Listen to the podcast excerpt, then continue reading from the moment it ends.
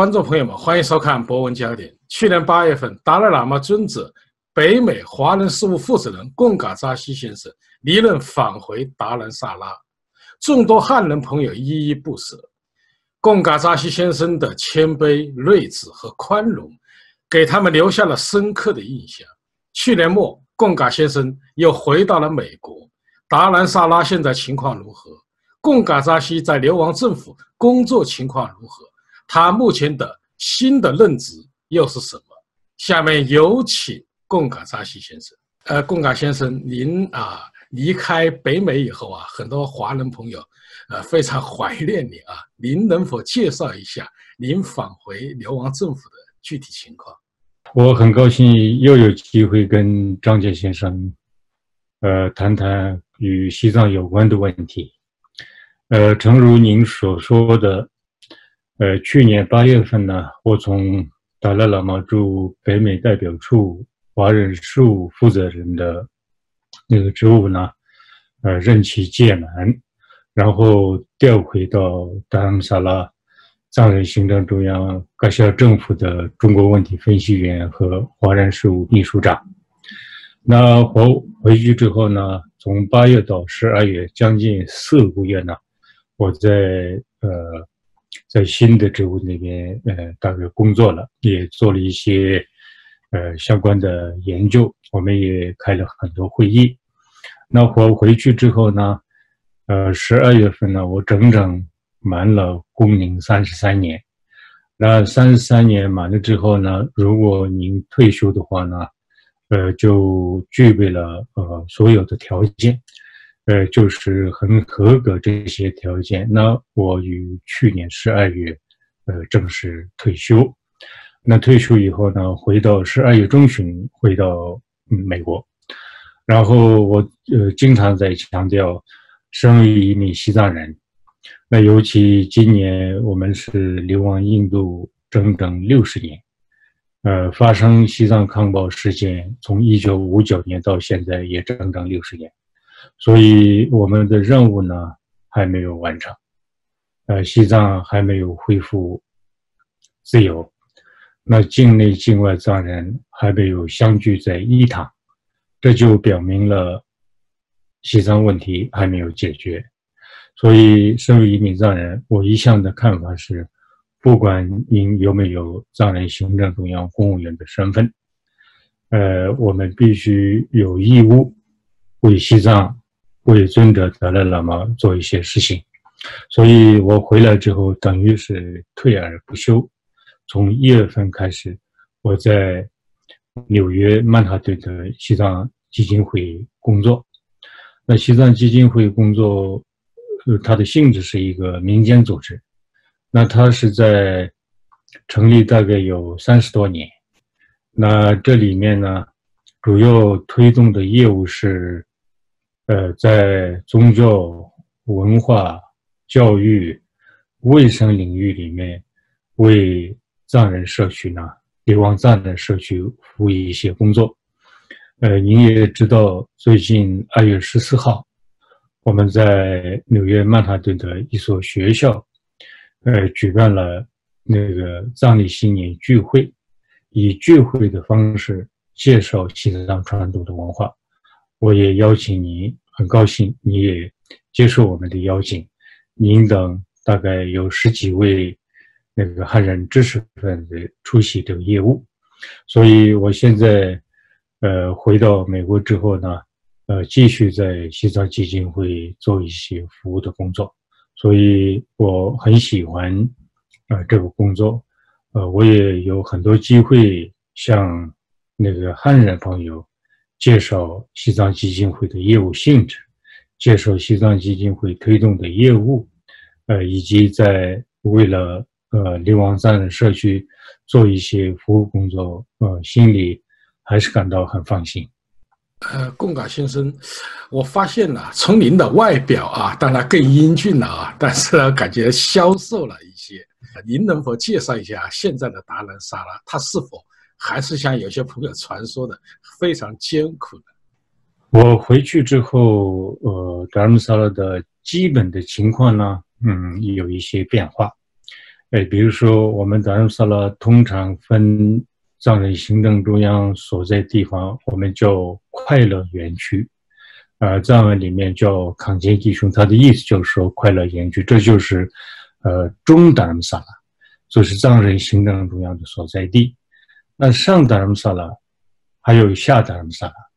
所以上达姆萨拉跟下达姆萨拉的人员变动比较大。那在下达姆萨拉的话，大部分都是，呃，印度的社区，有各种各样的那个我们买东西的地方，嗯，小小的商店，呃，各种零零食用的东西呢，大部分藏人都会从下达姆萨拉购买。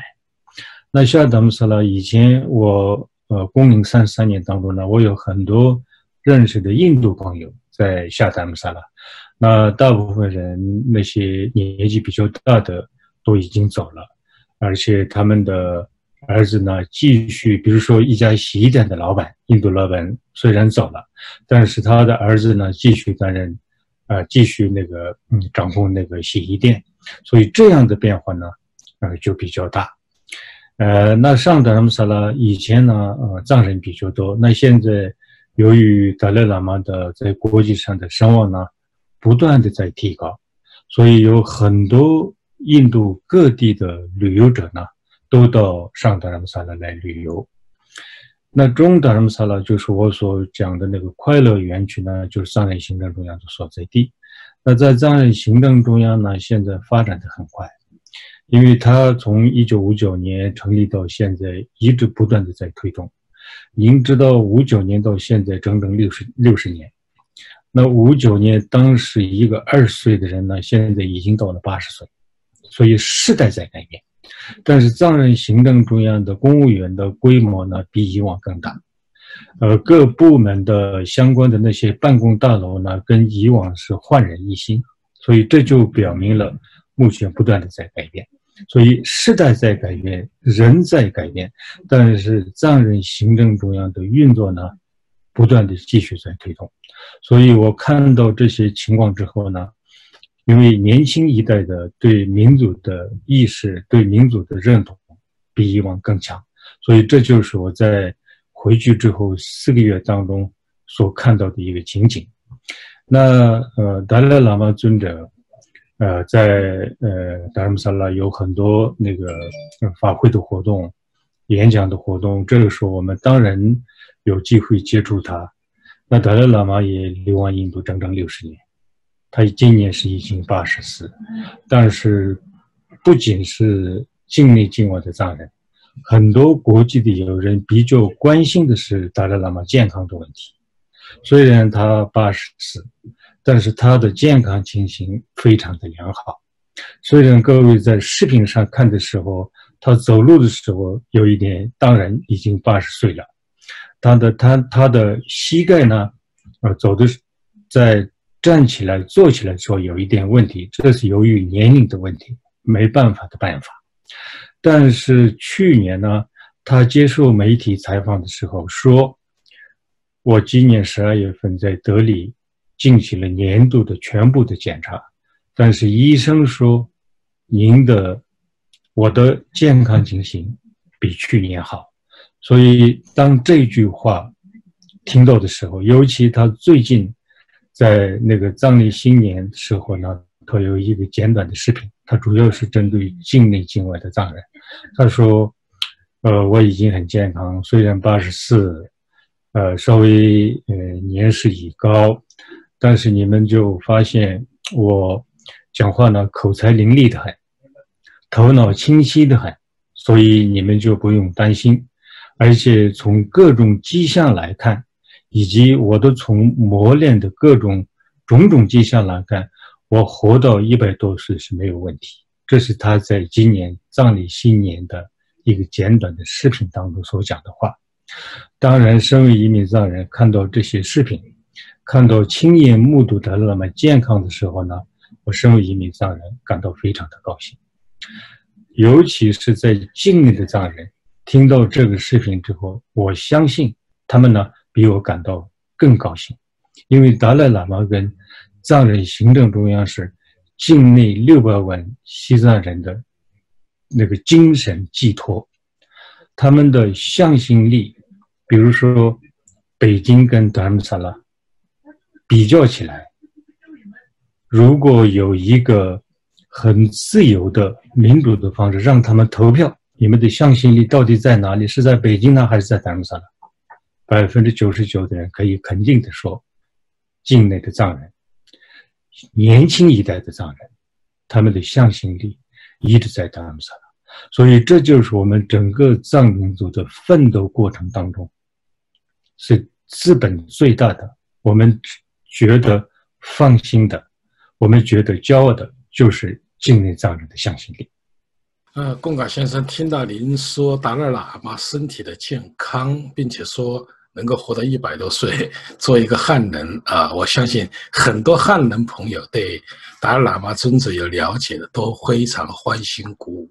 因为，呃，达赖喇嘛远远不是一个仅仅是一个西藏的领袖，精神的领袖，实际上他也是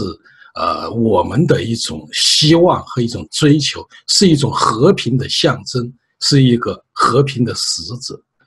呃，在这里呢，我想啊，向您提的问题是，您啊认为，呃，这个基金会，您所参与的这个基金会。跟您过去的呃，就是北美华人事务工作，您认为区别点啊，或者他们的异同在什么地方呢？虽然都是为藏民族做事业，它的基本性质是一样的，但是基金会是一个民间组织，那北美事务华人负责人是藏人行政中央外交部呃下面的一个呃一个机构。呃，当然，它有很多关于政治性的问题，但是西藏基金会的主要业务是在宗教、文化、教育、卫生领领域里面为藏人社区做一些服务工作。那它的最终目的就是为了保护西藏独特的文化跟特征，所以，呃，性质方面，一个呢政治性比较强，一个呢政治性几乎没有政治的那个运作，都是。为宗教、文化、教育、卫生领域，这就是我所了解的最大的不同。贡嘎先生啊，说起来非常有缘啊，因为十呃十四年前，我曾经在西藏旅游一个多月，呃，当时啊，我跟一个西藏的律师，一个女律师，当时西藏律师比较少，啊，我们之间呢有一个交流。他是藏人吗？啊，藏人叫央金，我不知道现在还。呃，应该应该年龄不大。当时呢，他就跟我说了一个观点，就说当时如果有达赖喇嘛来讲经，呃，藏人都会非常辛苦的走很远，但是到沿途好像有周鹏啊，有些接济，他们都会去听经。所以说，对达赖喇嘛这一种尊敬啊。敬重，我觉得似乎是无法取代的。这里呢，我就可能您刚才谈到年轻的汉人朋友，他们可能有个问题，就是说您说有流亡政府，也有达赖喇嘛，那么目前这种政治啊体制到底是政教合一，还是政教分离，还是一个现代的宪政政权？呃，到底怎么去理解？您能否介绍一下？呃，我相信很多人比较比较关心的问题，呃，那这其中在整个流亡社会的运作当中，呃，在十几年前有一种很大的变化，呃，这个变化呢，从呃简单来讲，二零一一年，达赖喇嘛就他的所有那个政治的权利呢，他移交给呃。西藏人民，人民选出来的政治领导人，目前我们所称的是司政先生，呃，在负责所有的政治业务。这个如果从呃现代的说法来说，司政先生是人民选出来的政治领导人，也是藏人行政中央的最高行政首长。呃，我们的运作是行政是。阁下政府就是行政，负责行政的；议会呢就是负责立法的；那法院呢就是负责民事纠纷的。所以这三种来看，呃，那个法院跟立法是一个独立的机构，那呃，议会呢就是直接呃监督呃施政领导的各项的工作。所以达赖喇嘛把政权移交给人民选出来的政治领导人之后呢，在达赖喇嘛在藏人行政中央的运作里面，现在达赖喇嘛没有呃任何的职务，以前的达赖喇嘛的所有职务呢都分给那个最高法院，还有呃司政，还有议会议长。他们就分离，所以现在任何藏人行政中的运作上，没有直接达赖喇嘛的参与，也就是说，一位高僧、一位喇嘛掌管政治的那个历史呢，就已经结束了。以前呢，呃，您知道那个冈田破章政府，冈田破章政府当时就是政教合一的时候。是一个惩罚。从二零一一年达赖喇嘛退出政坛之后，这个近四百年的冈滇破章政府的历史，也就是说，达赖喇嘛掌管宗教与政治的那个历史呢，就结束了。那从二零一一年开始，那我们整个藏人行政中央的运作都是以现代民主方式进行。那呃，每届司政呢就是五年。那现在的司政洛桑森格博士呢，已经是第二任了，所以二零二一年就是藏人行政中央的大选。那现在的司政呢，宪法规定就任了两届之后呢就不能连任，所以二零二一年是我们的大选，会有一个新的司政会出来。那新的司政会出来之后呢，它有组阁，就是那个呢，各部的部长呢由他来提名，然后在国会里面提名之后呢，如果国会没有意见的话呢，就是通过了。如果任何一位议员说，您提出来，您提名，比如说六个部长，那其中一个部长呢，我就不满，就否决了。那如果一个人否决的话，必须要无记名投票。那投票以后呢，谁就是高票当选，谁就是当选了。那谁落选，就谁落选了。所以这就是达赖喇嘛政权他的那个政治权利移交司政之后的一个情形。所以现在呢，跟达赖喇嘛的达赖喇嘛是西藏人民的精神领袖，也就是藏民族的象征。那达赖喇嘛在宪法里面规定，有任何他的建议跟谏言，随时跟司政，他可以提出他的谏言。那最后的决定呢，还是由司政来做决定。贡嘎先生啊，如果根据您所说，呃，我可不可以这样理解？其实流亡政府啊是一个宪政体制，它是三权分立的，行政、司法和立法是分立的。达赖喇嘛仅仅是作为一个精神领袖、一个宗教领袖，他并不干预行政中央的呃工作。那么，如果是这样，那就是是否我可以理解为，那就是目前大陆也没有做到，呃，现在这么一组西藏的行政体制，那是否它跟现代的是完全一样的？宪政的一个藏人行政中央。呃，那个您也知道，在现在西藏呢，呃，就是人们多么的希望，但是现在还没有办法实现。所以现在我们所运作的就是刚刚讲的，类似于三权分立。比如说那个，嗯，议会呢，就是任何相关的那些规定、法律、宪法都是由议会在规定。那议会规定的政策执行者就是藏人行政中央，就是行政机关。那行政机关所做的一切，是否与是否有违背宪法的或者相关规定的？那监督者就是呃国会的议员。那国会议员一共有四十五个人。那这四十五个人呢，就是人民选出来的。比如说西藏呃卫藏地区。抗地区、安都地区，就是我们通常所讲的我们的西藏的传统的说法。然后西藏四大教派，苯教的代表都有一共，他的就他就是一个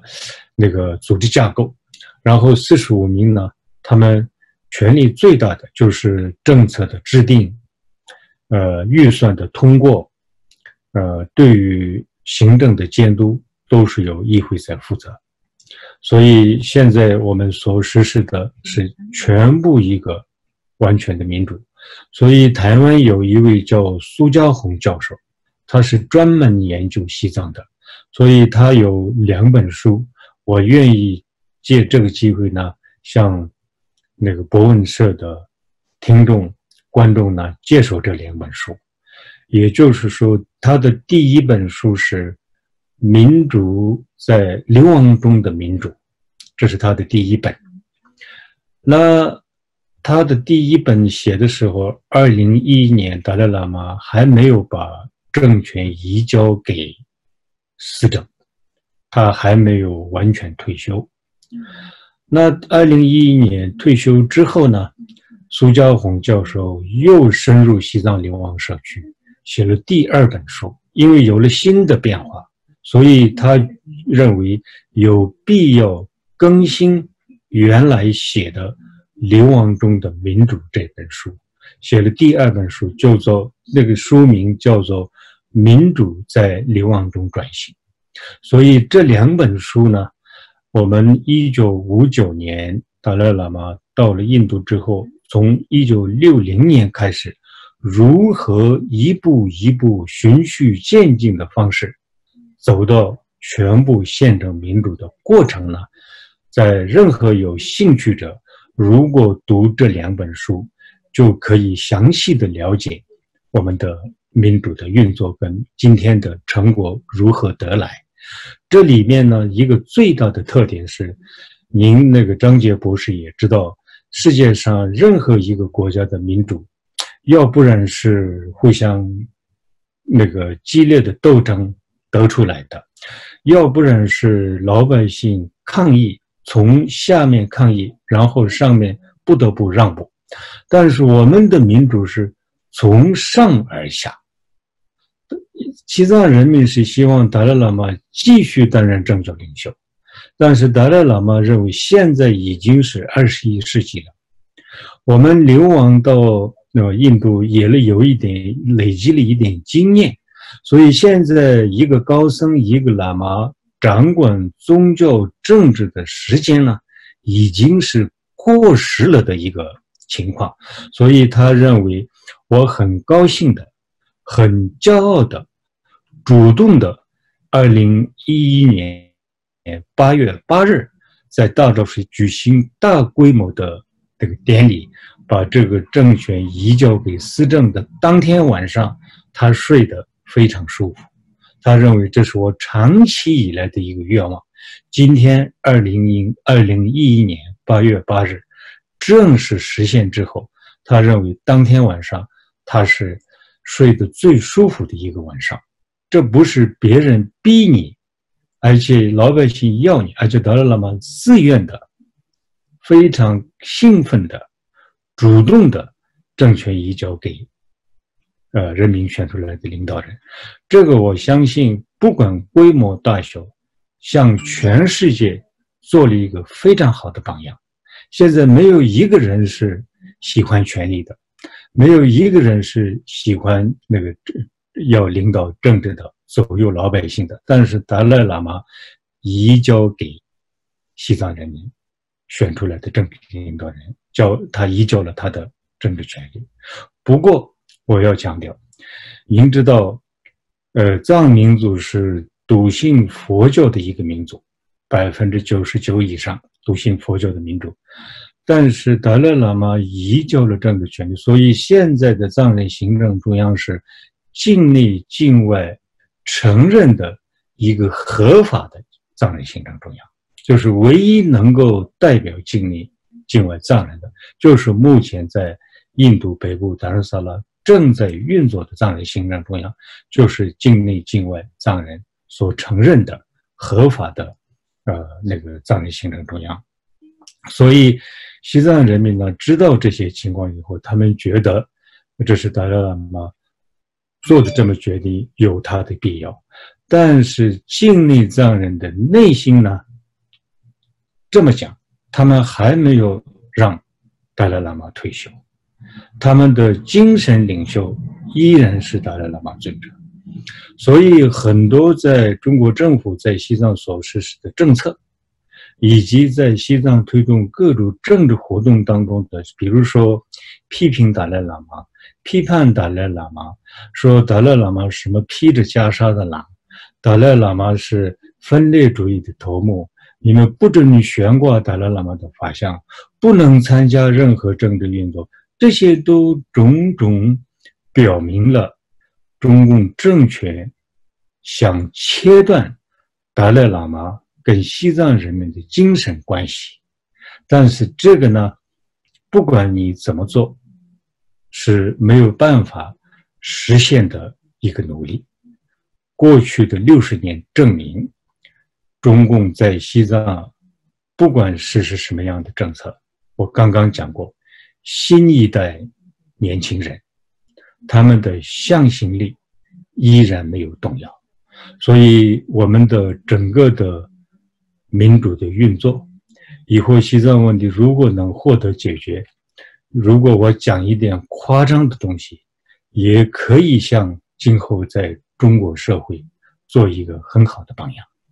贡嘎先生，您这一番话呀，确实让我非常感动啊，因为在我们的印象中，华盛顿。啊，他是主动啊让出了权力，因为当时有很多人要求他继续连任，但是他说啊应应该把权力交给其他的人。那么啊达赖喇嘛真者是自己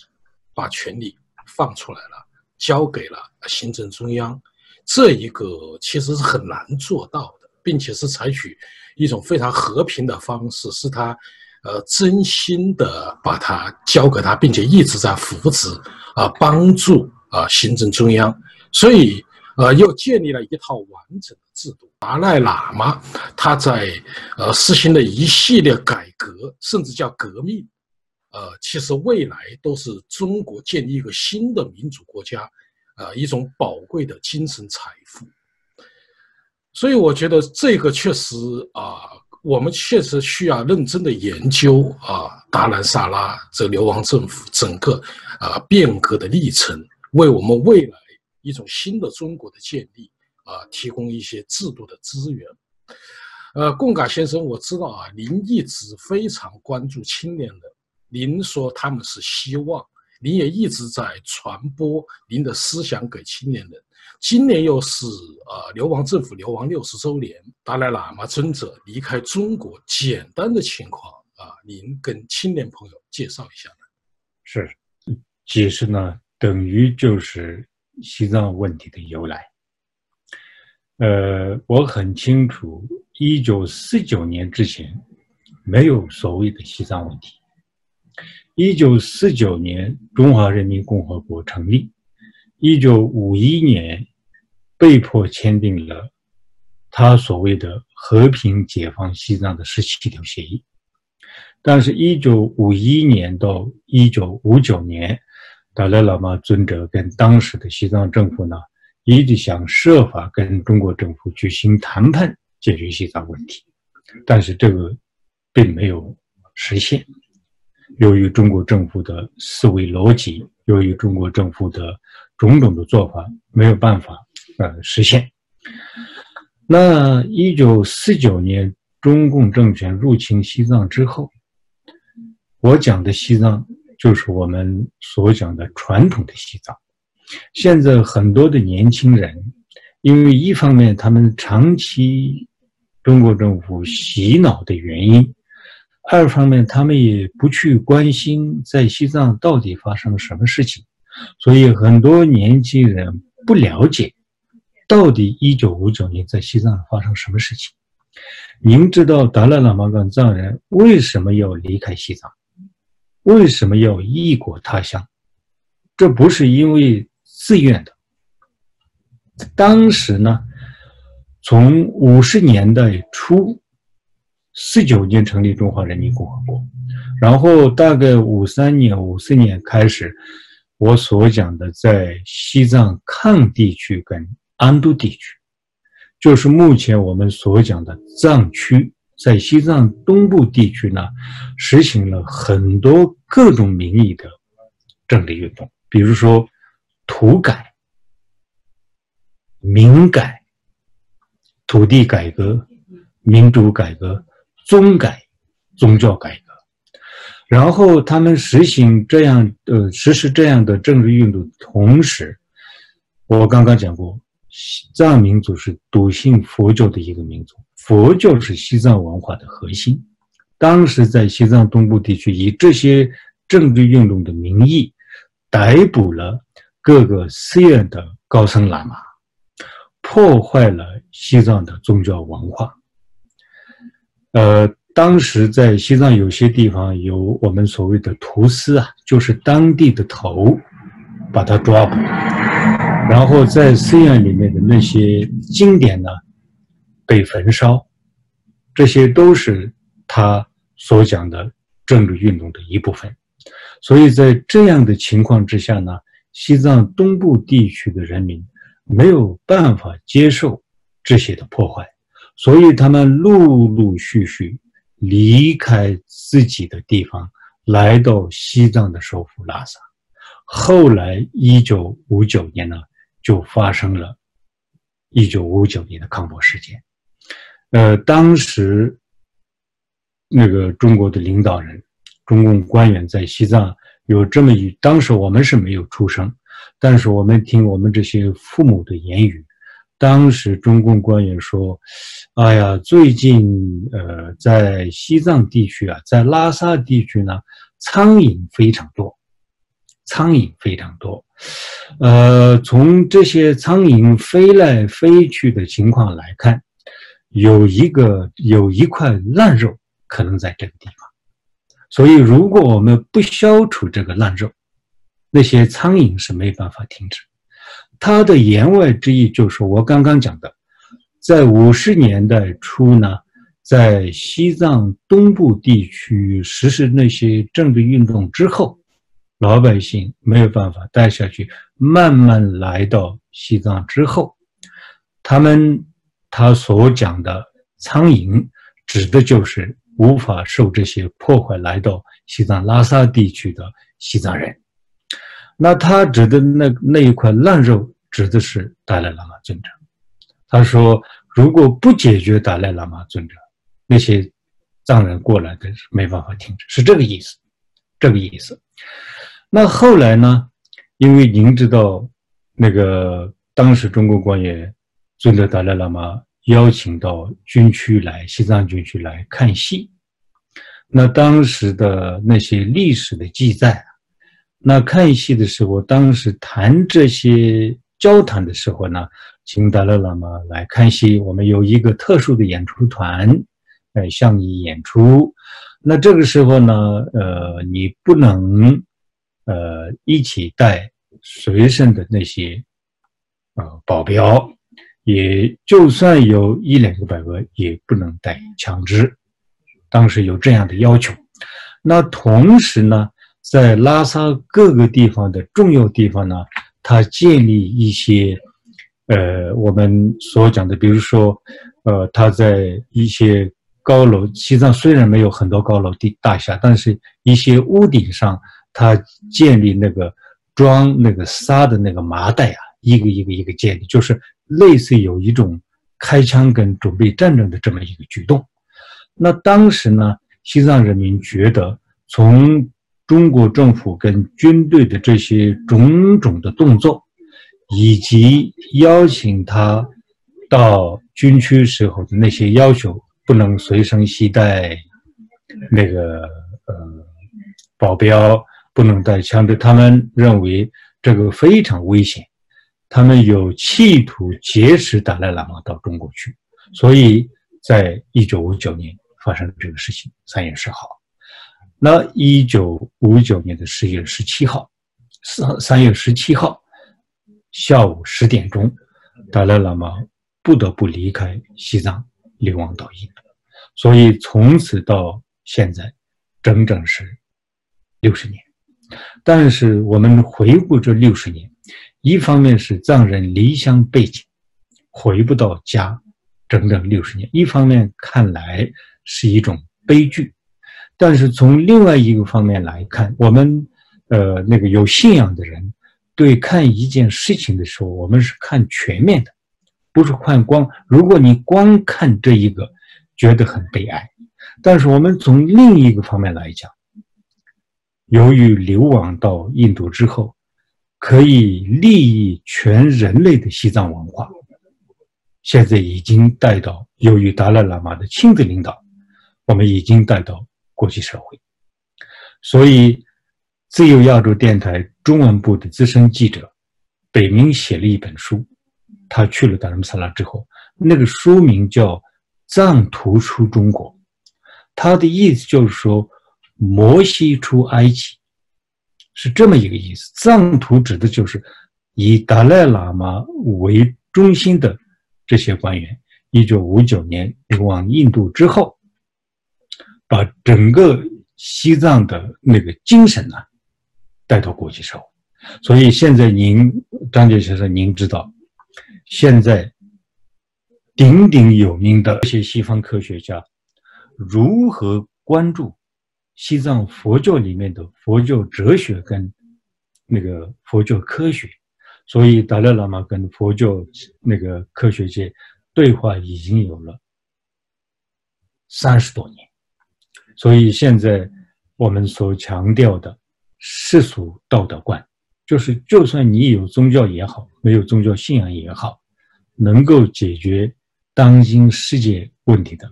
必须要我们改变我们的人心。那改变人心，改变我们的那些行动，科学没有办法解决，医疗没有办法解决，金钱没有办法解决，经济没有办法解决。中国经济那么发展，为什么社会道德那么样的沮丧？就是人家没有信仰，你改变不了你的人性，所以要有一个和平的世界。尊者达赖喇嘛一直在强调，我们必须要从自己一个人开始，一个人、一个家庭、一个社会，各个社会结合起来，才能够制造一个。真正的幸福跟和平的世界，所以这一点方面，我们西藏的文化起到了积极的作用。所以我现在回到您的问题：一九五九年为什么藏人离开？不是我们自愿，是迫不得已。但是这是一种悲剧。从另外一个方面来讲，又遇到了那么的领导，我们已经实现了所有的宪政民主，虽然规模小。麻雀虽小，五泉取藏，就是这个意思。那贡嘎扎西先生，您所谈到的1959年达赖喇嘛被迫走出西藏，呃，可能中共官方啊对青年人的宣传呢，他说这是你们藏人自己说的。那么我就想问您的问题是，有没有汉人在这方面有些著述？啊，您能否推荐一个？呃，应该说比较非常客观的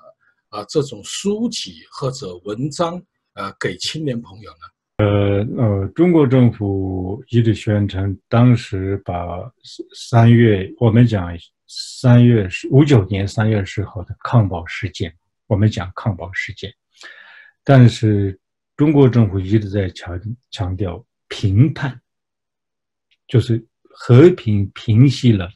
叛乱分子的一些举动，这是他们的说法。但是现在，对于年轻人呢，有必要去了解真相。所以您刚刚讲的五九年那个，虽然有很多文章，但是我可以推荐两本书。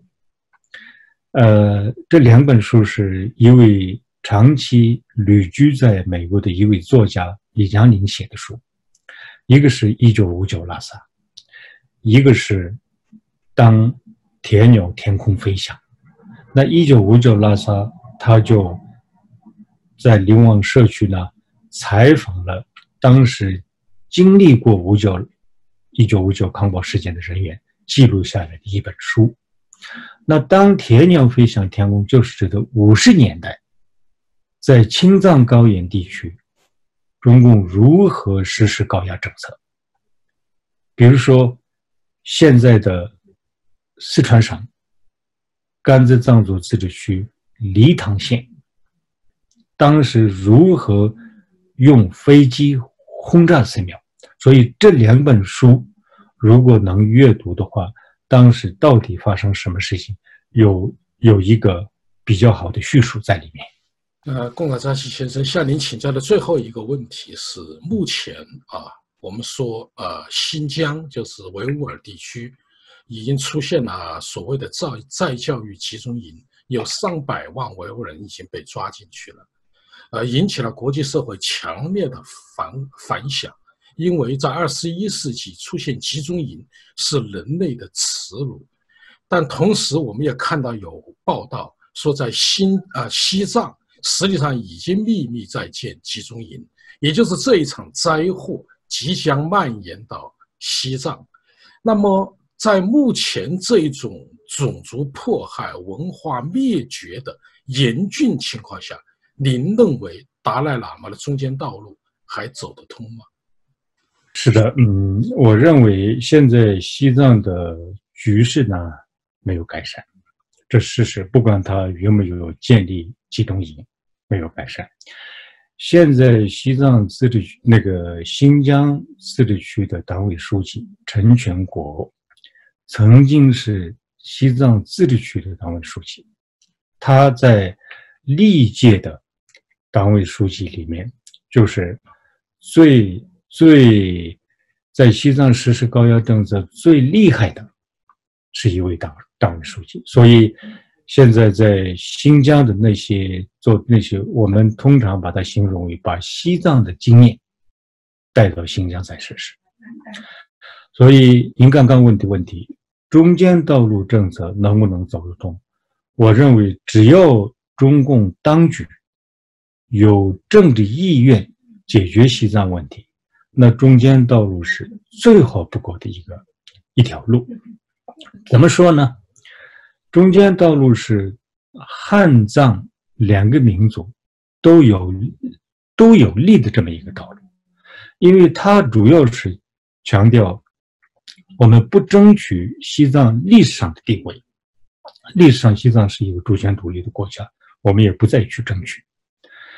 但是现在的在中共体制下的西藏的现况。我们也没办法去接受。他说：“我们有自治嘛，自治区嘛，自治州嘛，自治县嘛。但是这不是纸上写写而已，没有真正的自治。所以我们采取了一种中间的政策，意思就是说，只要西藏人民能够保护自己独特的宗教文化，为了保护独特的宗教文化，我们愿意西藏就是不不脱离中国。”留在西藏经，这就是一个中间道路的政策。但是现在由于中国政府的没有善意的回应，所以这个没有取得实质性的成果。虽然那个中间道路实施之后有很多它的成果，比如说在国际上，在汉人社会里面，尤其是中国大陆的知识分子里面，他们都认为中间道路是一个可行的办法。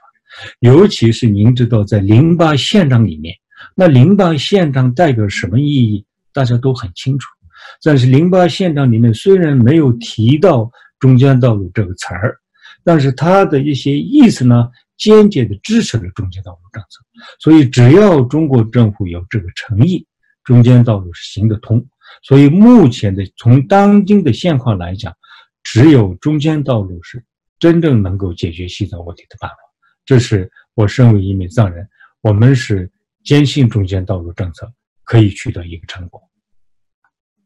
观众朋友们，贡嘎扎西先生告诉我们，多年不见的达兰萨拉已经今非昔比，已经变成颇具规模的现代化社区。他在流亡政府中任职，目前已经退休，现在又履新职，在西藏基金会担任华人联络官，负责华人事务。所以说中共对藏人种族的迫害和文化的灭绝，中间道路主张相反显示出他的智慧和重要性。好，各位观众朋友，今天的节目到此感谢您的收看，也感谢贡嘎扎西先生。